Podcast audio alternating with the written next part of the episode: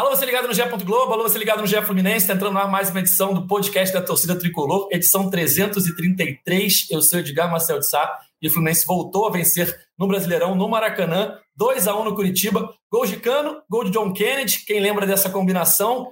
Foi assim na final da Libertadores, foi assim na semifinal contra o Internacional. E o Fluminense venceu mais uma vez no Brasileirão, 53 pontos agora para o tricolor.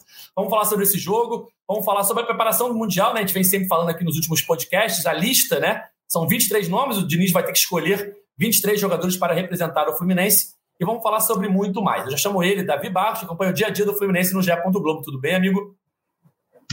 Fala, Edgar, torcida tricolor, todo mundo que nos acompanha, nos assiste, nos ouve. Pois é, só valia golaço, né? Inclusive contra o Coritiba, Germán Cano e John Kennedy. Só, só valia, só podiam chutar de qualquer lugar que ia ser gol. E de qualquer forma, aliás, Germán Cano chutou de lado e, faz, e fez gol. Então, assim, é uma coisa impressionante. É, mas é isso. Agora faltam três jogos para o fim do Campeonato Brasileiro. Ainda teremos mais dois jogos do Fluminense no Mundial. E reta final do ano chegando, né? Daqui a pouco chega aí o Papai Noel Tricolor também. É isso, o Fluminense que, desde que ganhou a Libertadores, vem pontuando a cada rodada do brasileiro, né? Empatou é, com Inter e Flamengo, venceu São Paulo e Curitiba, e agora ainda tem mais três jogos na competição, dois jogos fora de casa contra Santos e Palmeiras, e finalizando o Brasileirão no Maracanã no dia 6 de dezembro, Fluminense e Grêmio a última partida antes da viagem para o Mundial. Marcelo Neves acompanha o dia a dia do Fluminense no GE. Globo. Tudo bem, amigo? Salve, Edgar. Salve, Davi. Salve, torcida tricolor. Ô, Edgar, quando, falar, quando o Fernando Diniz falava que todo dia era 4 de novembro, eu não imaginei que todos os dias seriam 4 de novembro, mesmo depois é da final. Porque todo jogo agora é gol do Cano, gol do João Kennedy. Não sei se mais se é contra o Inter, contra o Boca, contra o Curitiba. Então é uma cena repetida e todas as vezes com vitória do Fluminense. Um abraço, meu querido. É isso. É Fluminense 2 a 1 no Curitiba, né? É, 20 mil pessoas aproximadamente no Maracanã. Depois de um bom tempo, o Fluminense não teve um, um grande público, mas também um sábado à noite, né? É um jogo para cumprir tabela e contra um time já rebaixado. Mas quem foi ao Maracanã viu mais uma vitória do Fluminense com gols de Cano e Kennedy. O Fluminense que é, alcançou nessa partida é, a sua melhor campanha como mandante na história do Brasileirão. O Fluminense chegou aos 43 pontos como mandante, é o melhor mandante da competição de 2023, com 13 vitórias. E até então, a melhor campanha do Fluminense como mandante no Brasileirão era em 2010, no título, né, no tricampeonato, 41 pontos em, é, com 12 vitórias. Agora tem 43 com 13 vitórias e ainda falta um jogo contra o Grêmio no dia 6 de dezembro. O Fluminense podendo aumentar aí é, essa campanha.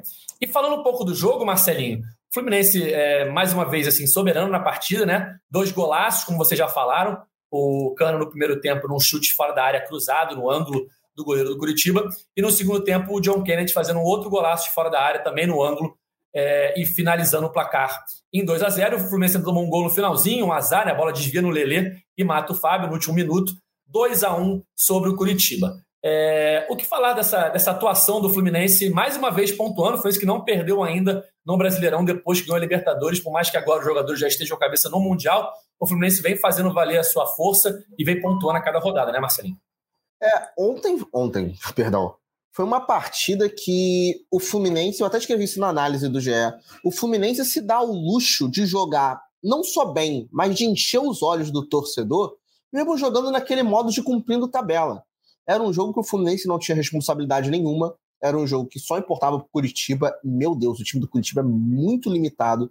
O Fluminense, mesmo jogando longe do seu 100%, longe da intensidade que a gente está acostumado, longe daquela vontade que a gente conhece que os jogadores podem ter, o Fluminense sobrou em campo.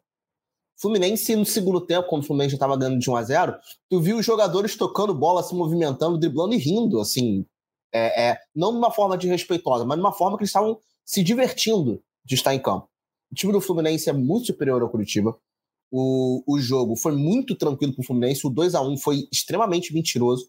Poderia ser uns 4, 5 para o Fluminense. O próprio gol do Curitiba é uma bola desviada, o Curitiba não criou, no segundo tempo principalmente, não criou praticamente nada. Então, é um jogo que deu para o Fernando Diniz fazer teste para o Mundial. A gente vai falar disso aqui no, no, podcast. Teve mudança tática, que eu acho que é importante até falar para o Mundial. A gente teve um golaço do Cano, um golaço do John Kennedy, que dá ainda mais confiança para os dois na porta do Mundial de Clubes. Então foi um jogo para os 20 mil que foram no Maracanã. Se divertiram, quem estava dentro de campo se divertiu. E para o Mundial de Clubes traz mais confiança. Eu acho que essa é a tônica do jogo. E no primeiro tempo, ainda, Davi, é, o Fluminense perde o Felipe Melo, né? E nos últimos jogos, o Fluminense tem tido aí problemas é, com jogadores que são considerados titulares absolutos, né? A gente lembra do Samuel Xavier é, contra o São Paulo, agora o Felipe Melo saindo no primeiro tempo contra o Curitiba, mas aí já possibilitou o Diniz fazer aquela mudança tradicional que ele faz quando o time está perdendo, de colocar o André na zaga. Dessa vez não estava perdendo, e contra um adversário inferior em casa, o Fluminense foi mais para cima ainda do Curitiba, né? Com o André na zaga, colocou o Isaac, que entrou bem, é, como é que você viu essa, essas mudanças do Diniz nessa partida contra o Curitiba? Até, de certa forma, obrigatória né, pela saída do Felipe Melo, mas colocando o time ainda mais para cima e atacando ainda mais o Curitiba já rebaixado. É, já rebaixado agora, né? Porque foi rebaixado com essa derrota para o Fluminense.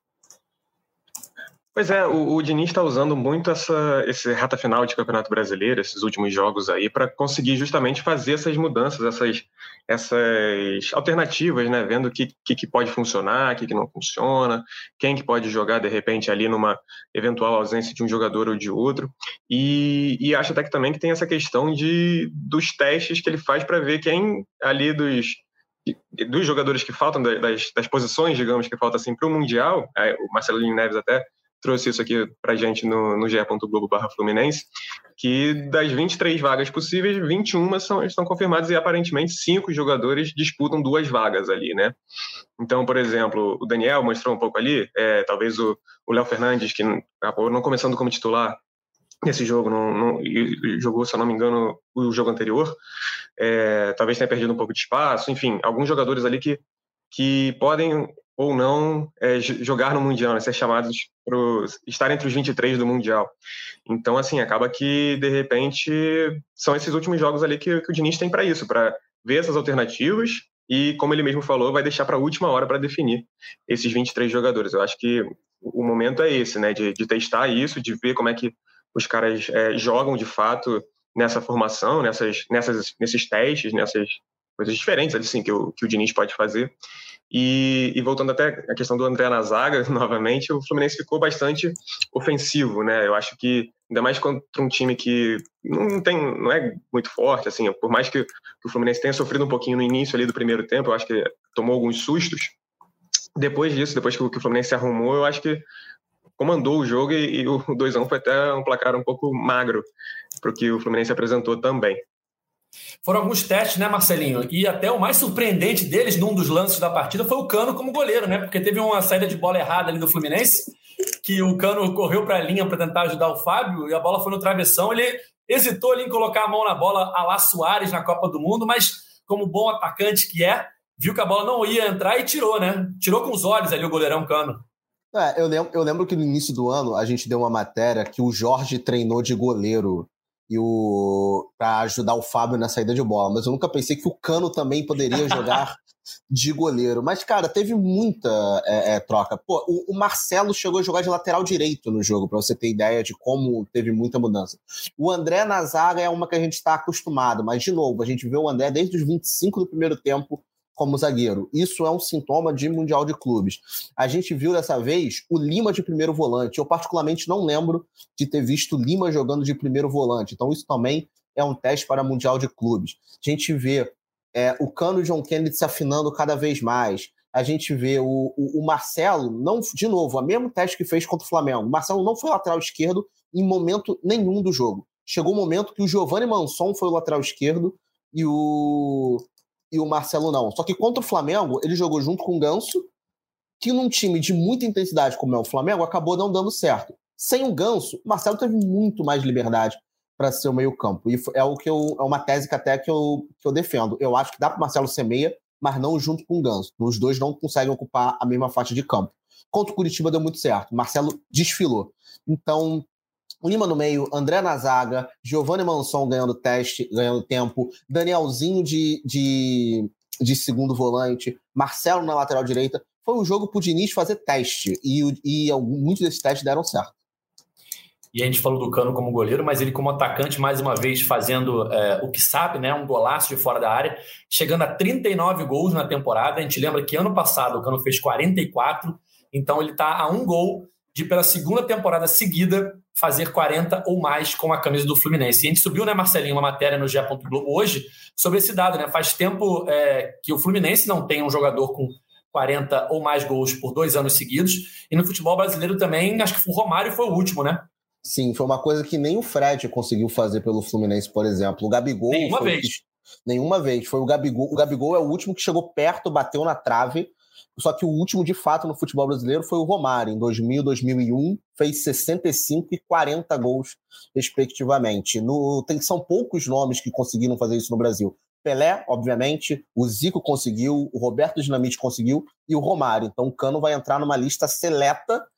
E pelo Fluminense, o último que conseguiu foi o Valdo, lá nos anos 50. Conseguiu 48 e 40 gols. Então é uma, é uma marca espantosa. Coisa de Pelé, Zico, Roberto Dinamite e Valdo. Não, não é muita gente que consegue fazer isso. Valdo, o maior artilheiro da história do Fluminense. É... E além do, do Cano, né, Davi? O, o Arias, mais uma vez, com duas assistências, chegou a 16 é, nos últimos dois anos do brasileiro, né? O Cano é o jogador que nos últimos dois anos mais gols marcou pelo Brasileirão, 35, e o Arias é o jogador que nos últimos dois anos mais assistências deu, deu no Campeonato Brasileiro, 16. A dupla, mais uma vez, aí mostrando toda a sua importância para o Fluminense nessas últimas temporadas, né? A dupla Canárias, né? Que tanto ficou famosa desde o ano passado. Aliás, Germancano, numa brincadeira da Flu TV sobre gostos, né? Falou: onde você gostaria de passar as férias? Ou conhecer um lugar, ele, as Ilhas Canárias, assim, brincadeira da, com a alusão à dupla dele com Arias. É, vai ele, a esposa, John Arias e a esposa também. Acho que é é uma, uma viagem de casal aí que pode ser legal. É, mas, realmente, o Arias é, é, aquele negócio que é, é, assustador, né? O quanto que ele consegue ser o garçom do Fluminense de uma forma esplendorosa ali, que é, o que ele deve ganhar de jantar de Germancano é, é brincadeira. Mas o, o John Arias é, é isso, e ele foi o maior pontuador do Cartola no sábado, quem botou o colombiano mais amado do Brasil no Cartola se deu bem. Não foi o meu caso, eu dei esse mole, mas o, o, é, aliás, seria uma mudança que eu conseguiria fazer, mas eu me perdi no horário. Então, infelizmente, John Arias não esteve no meu time. Porém, ele é isso, é um jogador que, que ajuda muito tipo, o Fluminense, tem essa, essa qualidade de, de passe, de enxergar. E, aliás, o, o passe que ele deu para o gol do John Kennedy é, é graças a um, um corta-luz do Cano também, né? O Cano dá um corta-luz, faz ali a, a dar a tentativa de, de repente, pedir na frente, assim, e a bola sobra para o John Kennedy fazer o segundo golaço da noite. Você falou do, da escalação do Arias no Cartola e eu escalei o Arias no Cartola e fui olhar aqui se Cauê Rademacher também tinha escalado, né? Que ele muito fala é, dessas questões de Cartola, mas ele escalou também. Mas em compensação, eu reparei aqui no time do Cauê que tinham dois jogadores do Curitiba. Então, para você que quando é. ouve esse podcast ouve o Cauê falando com o Edgar, escala jogadores de times contra o Fluminense, e eu escalo mesmo, porque eu acho que tem que pontuar, né? O foco ali é pontuação, dependendo da partida vale. O Cauê escalou dois jogadores do Curitiba, do rebaixado Curitiba, no Maracanã contra o Fluminense. Ele achou que eram boas opções e escalou o Vitor Luiz na lateral e o Bruno Gomes no meio campo. Então você aí que sempre ouve as falácias de Cauê Rademacher sabe que a verdade é essa, né? Ele não está aqui mais uma vez chinelando, mas está escalando o jogador do Curitiba. E não faz sentido nenhum, porque é um lateral que não ia ter saldo de gol e um volante que ia levar cartão amarelo. Então não entendi Ó, muito bem a escolha do Uma pequena defesa ao Cauê, os jogadores pontuaram bem. Tá? O Vitor Luiz, mesmo sem o, o, o, bônus né, do sem gol, fez quatro pontos. E o Bruno Gomes fez dez pontos. Teve bola ah, na então... trave. A bola na trave que o Cano fez ali, o, o corta-luz ali, tirou a mão, foi do Bruno Gomes. Ah, e, deu, e, ele deu assistência também. Ele deu assistência para o gol do Curitiba. Então, mas a verdade é essa: Cauê escala jogadores é, contra o Fluminense e não vem aqui porque ele deve estar com vergonha disso. Então, hoje ele chinelou, falou: hoje eu não posso ir no programa e tal. Enfim, essa é a verdade sobre Cauê Rademacher. E agora... Não tá nem aqui para se defender, coitado. Mas olha só, ele não está aqui para mentir, porque ele mentiria se aqui estivesse, né?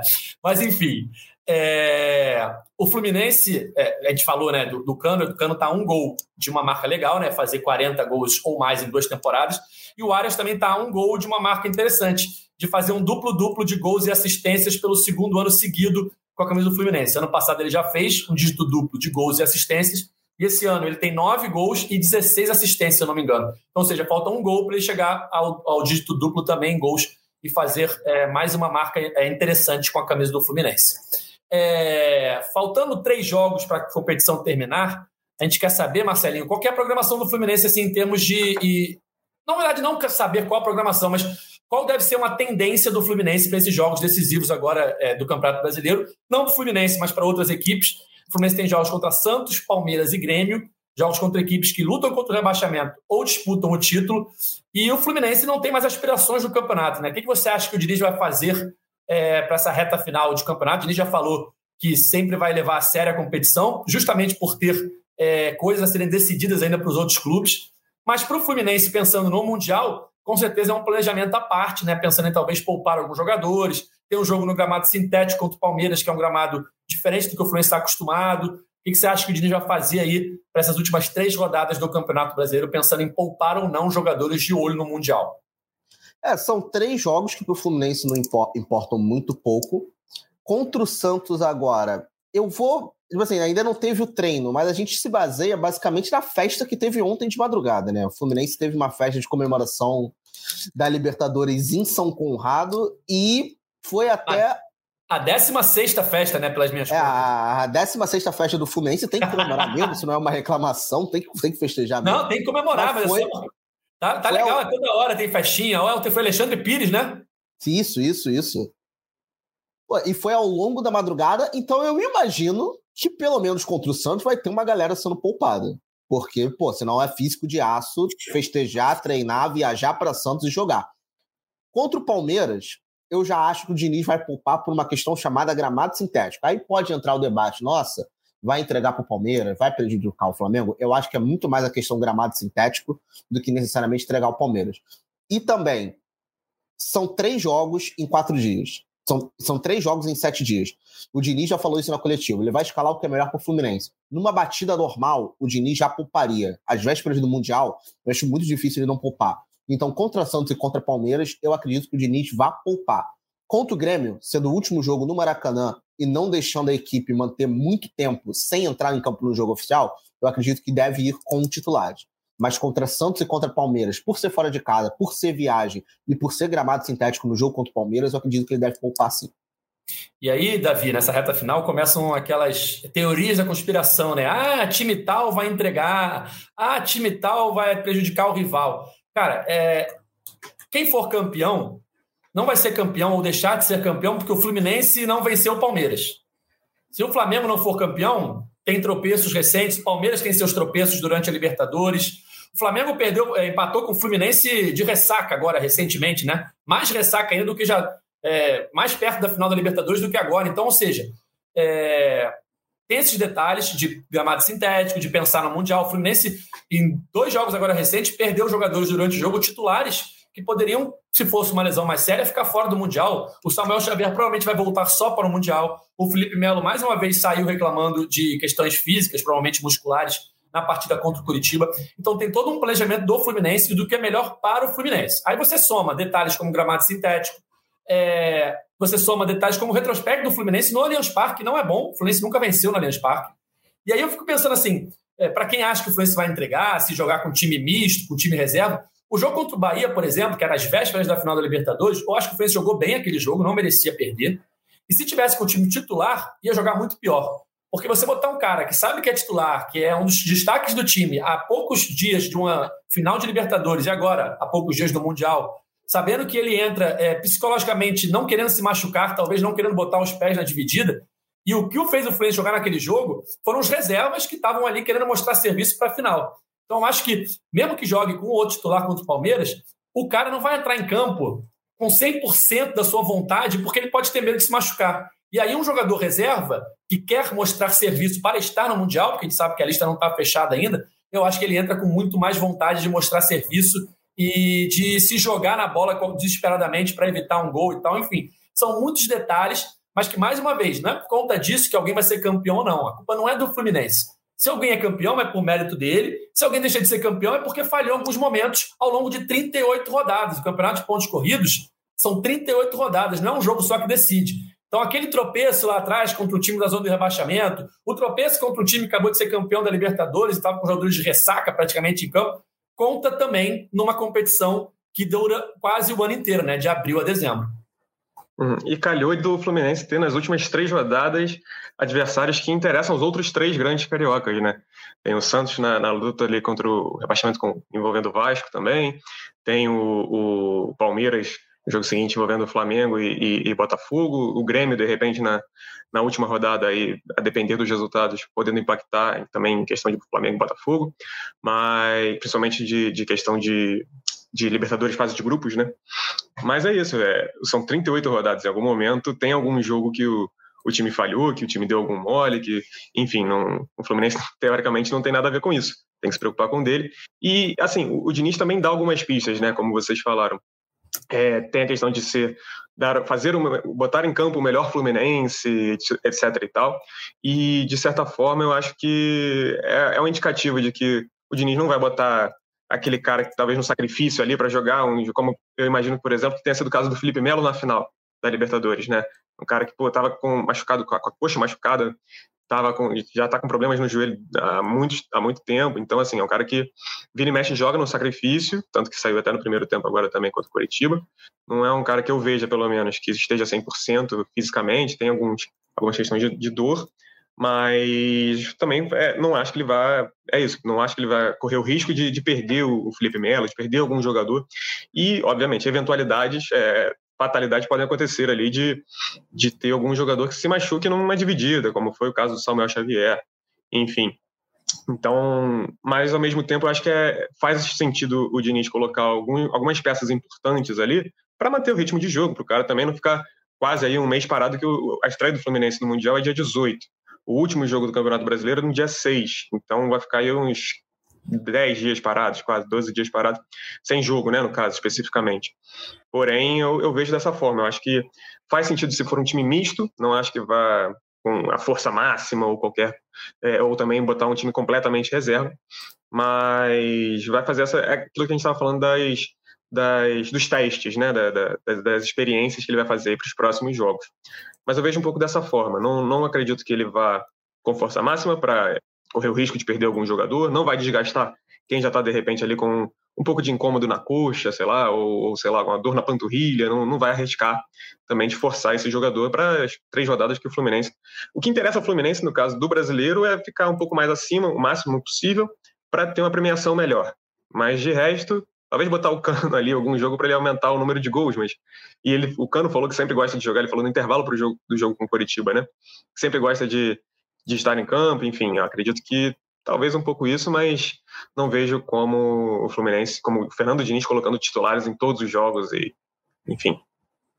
O que resta ao Fluminense, Marcelinho, é manter ritmo de jogo e não se machucar ninguém, né? Pensando principalmente é, no início do Mundial, no dia 18. Então, esse último jogo, como você falou, dia 6, muito provavelmente todo mundo que tiver é, condição vai a campo para manter ritmo de jogo, para não ficar é, muito tempo sem jogar, até porque naturalmente já vão ser obrigatoriamente 12 dias sem partida entre o dia 6 é, e o dia 18. E a gente lembra em outros momentos da, é, do Brasileirão, em outros anos do Brasileirão, partidas em que times que tinham adversários diretos ali na, na luta pelo título, é, rivais na luta pelo título, não fizeram muito esforço para ganhar. É, por exemplo, até contra o Fluminense em 2010, o Palmeiras é, na Arena Barueri, na reta final, né? Palmeiras e São Paulo, se não me engano, o Fluminense enfrenta na Arena Barueri, dois jogos em sequência, e o Fluminense disputava contra o Corinthians. Mas é aquilo, é, não adianta, ah, foi porque o Palmeiras, o Fluminense foi campeão porque o Palmeiras não se esforçou para ganhar do Fluminense. Não. Se o Fluminense chega na antepenúltima rodada, dependendo só dele para ser campeão, é mérito dele. O Fluminense passou por 35 rodadas e depois dessas 35 rodadas ele era o melhor time e dependia só dele para ser campeão. Então, se o Palmeiras chega hoje dependendo só dele, é mérito do Palmeiras. E não é porque o Fluminense é, talvez não jogue com o time titular, porque o Fluminense não vença o Palmeiras na Arena Palmeiras, que isso é responsável pelo título de alguém ou não, né? Então, ou seja, é um discurso muito chato nessa reta final de campeonato, uhum. que sempre acontece, né? Até porque, com todo respeito, são oito jogos do Fluminense no Allianz Parque, 24 pontos possíveis, o Fluminense ganhou um um empate e sete derrotas no Allianz Parque. Não é como se o Fluminense fosse tivesse o poder de determinar o resultado nessa situação. Se com titulares é difícil, cara, não vai ser uma derrota do Fluminense para o Palmeiras que vai decidir o campeonato. Até porque o mesmo torcedor, provavelmente o torcedor do Flamengo, vai reclamando: poxa, o Fluminense vai colocar reservas contra o Palmeiras. Se colocar, importante enfatizar. Ele vai reclamar se o São Paulo também colocar reservas para prejudicar o Palmeiras na rodada seguinte? ele reclamou lá em 2010, quando o Grêmio entregou para o Internacional não ser campeão. Ele ficou chateado lá em 96, quando o Flamengo entregou para o Bahia para rebaixar o Fluminense. Então, acho que são situações que, gente, existe entregada, existe mala branca no futebol e existe também você poupar para competições mais importantes, como o Fluminense não vai ser o primeiro a poupar para o Mundial de Clube. Então, é um discurso chato entra num campeonato sem precisar depender de ponta na rodada final, que isso não acontece. É simples. O Flamengo, o Flamengo vai.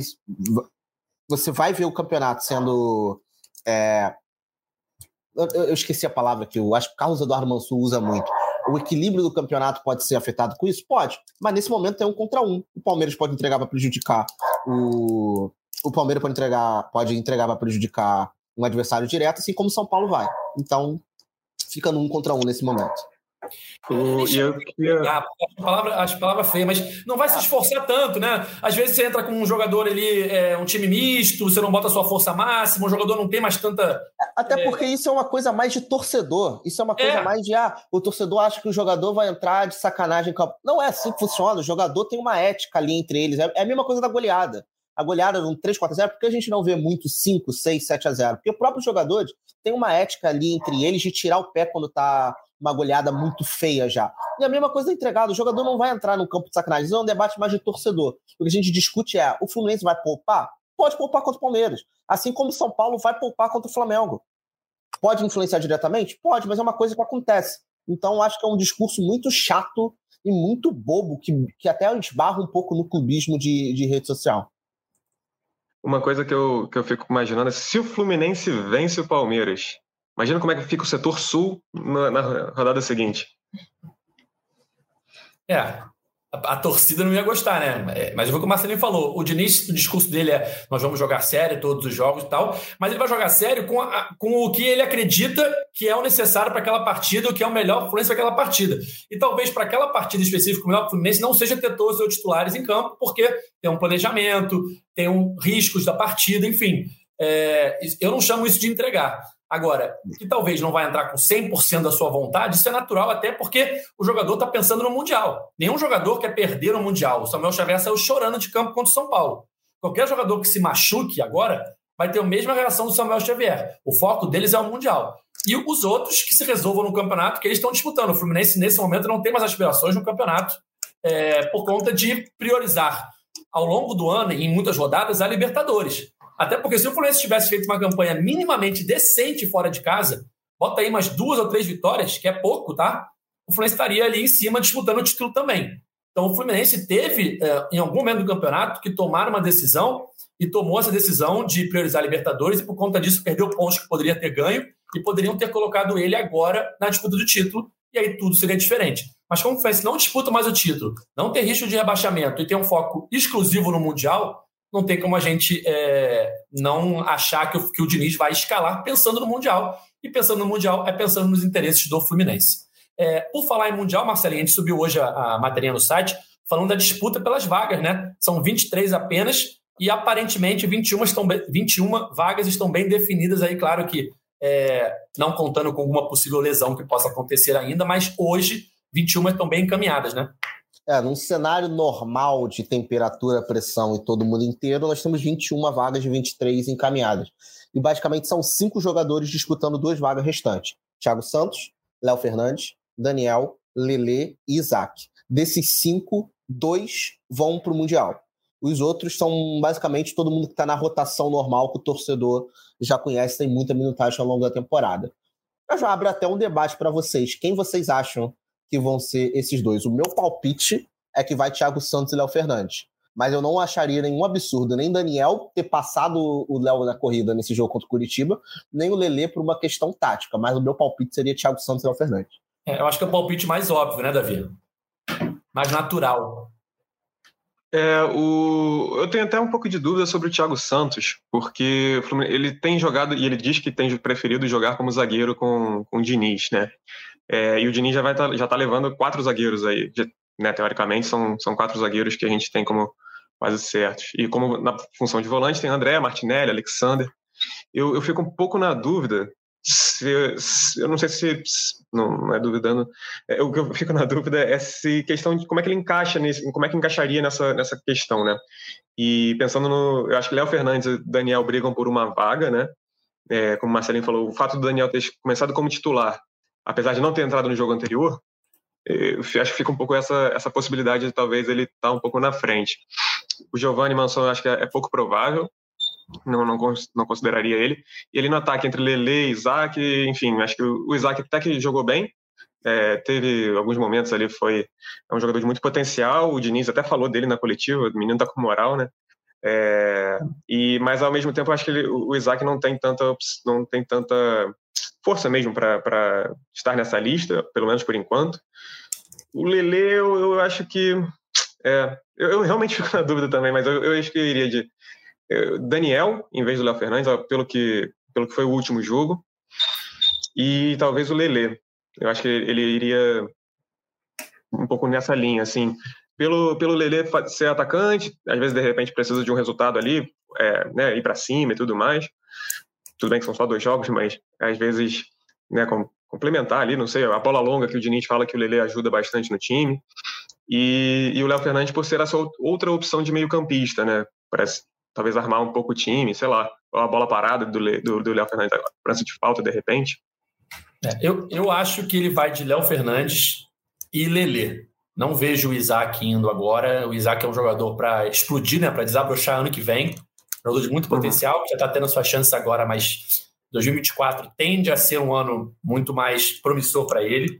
É, o Thiago Santos, boa observação que você fez, a questão de hoje ele é zagueiro, então já tendo quatro zagueiros, e pensando no fato que ele não vai jogar como volante, acredito eu que fica um pouco mais difícil para ele. Então eu chutaria é, Léo Fernandes e Lelê. É, e um assunto que a gente é o que você levaria, Edgar? Ou, ah? ou é o, desculpa, é o que você faria ou é o que você acha que o Diniz vai fazer? Não, eu acho que é o que o Diniz vai fazer. É, Léo Fernandes e Lelê. Então, Mas é o que, que eu faria você também. faria agora? Ah! Mas, cara, pô, você acha ruim? Não, não, não. É que eu pensei que você ia ter opiniões diferentes, mas. Não, não, não. Coisa. Eu concordo com o Diniz. É, é, um assunto também legal que a gente não pode deixar de passar nesse jogo, que a gente não comentou. Curioso, na verdade, foi a comemoração do John Kennedy, né, Marcelinho? É, ele faz o gol e se joga ali atrás da, do gol, com a mão na cabeça, é, imitando barra homenageando, se é que isso é uma homenagem, mas é muito mais uma zoeira, com o Fred, né, que sofreu um assalto na, na semana passada. E aí no vídeo mostra ele saindo do carro e deitando no chão com a mão na cabeça e tal. E aí depois até o Nino explicou na zona mista que essa era a ideia do grupo, né? Homenagear, entre aspas, o Fred depois desse, desse caso aí, que graças a Deus acabou bem, né? É, contra Curitiba, eu tava lá no, no, no, setor da imprensa, o Felipe Siqueira, nosso companheiro aqui de A Globo, tava do meu lado, e ele falou, cara, eu acho que o John Kennedy homenageou o Fred. Eu falei para ele, cara, seria cruzar uma linha de sem noção que talvez só o John Kennedy pudesse fazer. Então, quando o Nino confirma depois que é uma brincadeira do grupo, um, mostra que o pessoal tem noção nenhuma, isso é uma maneira muito legal de dizer que o grupo está unido. E dois, é muito engraçado. Talvez um pouco perigoso, sim, mas é muito engraçado. Para eles, deve ter sido uma piada muito boa. Seria até bom a gente ver como é que seria o grupo do WhatsApp dos jogadores naquele dia. Mas é claro, óbvio, não é fazer uma piada com assalto, uma coisa perigosa tudo mais que o, que o Fred sofreu. Mas eu acho que o próprio Fred vê de uma forma que o grupo está unido. É um grupo unido. A gente é, que cobre o Fluminense já há muito tempo vê que, cara, brincadeiras como essa indicam que o grupo está unido. Então acho que essa é a principal análise que eu posso fazer disso. Exatamente, né? É, queria, queria saber a reação do Fred, né? Porque ele não foi no jogo, né? Ele não, não foi no hotel, pelo menos, que o Nino explicou que todo mundo ia se jogar no chão quando ele chegasse no hotel, mas ele acabou não indo no hotel ainda. É, como resquício né, do assalto, estava abalado e tal. Teve o carro recuperado pela Polícia Civil, é, acho que no próprio sábado, se eu não me engano, ou no domingo. Mas, enfim, é, a partir do momento que passou o caso né, e não foi sério, né, Davi, a ponto de Fred não se machucou, enfim, dentro do, do que poderia acontecer, é, foi tudo bem, ele conseguiu sair tranquilo, entregou o carro, não reagiu e não houve nenhum problema maior. Diante disso, né, aí os jogadores quiseram sacanear ele, zoar ele é, pela posição que ele ficou ali é, durante o assalto. E aí entra a questão de grupo, de ambiente, de zoação. A gente sabe que o Fred é um cara que zoa muito, e o Nino falou isso na Zona Mista, né? A gente conhece o Fred, se fosse qualquer um aqui, ele faria a mesma coisa, e ele começaria a zoação. Então, acho que isso é, tranquilizou todo mundo ali internamente para fazer essa brincadeira com o hoje diretor de, do Fluminense, né? Exato. É, a análise de comemoração do Marcelo Neves foi perfeita, assim. É, não, irretocável. O, mas é isso.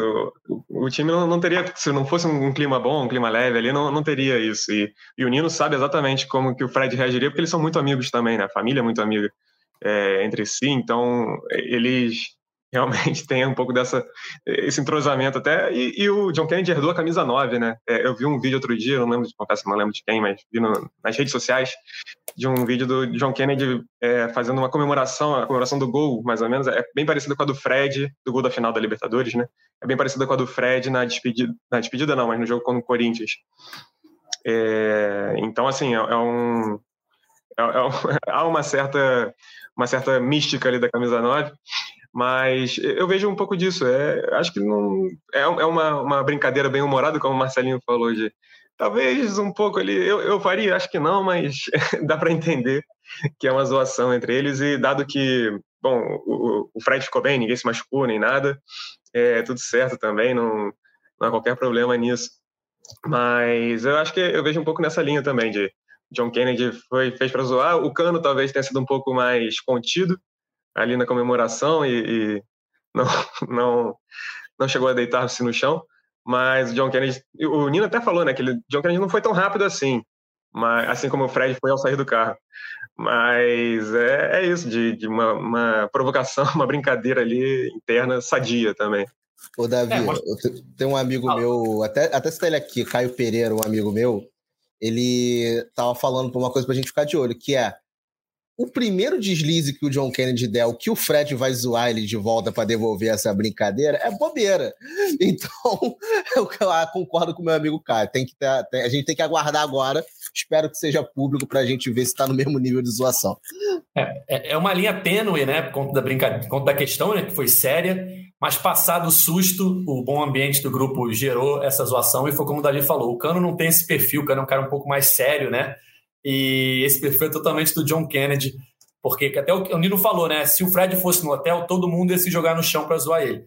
Mas quando ele não foi, o John Kennedy bateu no peito e falou: Deixa que eu vou fazer o gol hoje e eu faço essa brincadeira na comemoração. E foi exatamente o que aconteceu. O Cano, com certeza, também saberia e que poderia fazer gol, né? Tinha grande chance de fazer um gol, mas o Cano tem outra personalidade ali, um pouco mais é, discreto, né? Não que ele não seja brincalhão, mas é, não é que nem o John Kennedy, que é completamente da zoeira, né? Então, assim, a gente viu essa comemoração que vai ficar marcada. Em, durante um tempo, a gente vai lembrar do dia que o John Kennedy se jogou no chão para imitar o Fred sendo assaltado. Bom, galera, é isso. Vamos chegando ao fim de mais uma edição do podcast A Fluminense. Agradecer o Davi. Valeu pela participação mais uma vez, Davi. Valeu, Edgar, Marcelinho, todo mundo que nos escuta. Uma informação importante: Fluminense foi campeão Carioca Sub-15 então, assim, é um novembro de títulos para o Fluminense. O Fluminense venceu o Flamengo nos pênaltis no Campeonato Carioca Sub-15 no, no último fim de semana. E parabéns aos meninos. É isso. Valeu, Marcelinho. Valeu, Edgar. Seguindo na batuta de títulos aí que o Davi puxou, o Fluminense é campeão do cinturão do futebol brasileiro, que o Gabriel manteve, né? Amaral né? manteve o título, então é bicampeão do, do cinturão do futebol brasileiro. E a Ferdi divulgou a tabela do Campeonato Carioca. O Fluminense estreia fora de casa contra o Volta Redonda e fecha a fase de grupos no clássico contra o Botafogo. Valeu, Edgar. Valeu, Davi. Pô, estreia com certeza um time alternativo, né? Porque os jogadores vão estar ainda de férias, ainda provavelmente do Mundial, ou voltando de férias do Mundial. Então, o Fluminense vai estrear aí com um jogo difícil, que o Volta Redonda normalmente dos clubes de menor investimento é sempre um dos melhores ali na, na classificação do Campeonato Carioca. Então é isso, galera. Fim de mais uma edição do podcast GE Fluminense. A gente está aqui sempre depois dos jogos do Tricolor. Então temos um encontro marcado na próxima quinta-feira para falar tudo sobre Fluminense e Santos, que se enfrentam na quarta, às sete da noite, na Vila Belmiro, em mais uma rodada do Campeonato Brasileiro. Nosso podcast está nas principais plataformas de áudio, é só procurar ou GE Fluminense ou então no seu navegador ge.globo barra Fluminense. Valeu, até a próxima! Tchau. Washington pra bola, Washington de pé direito.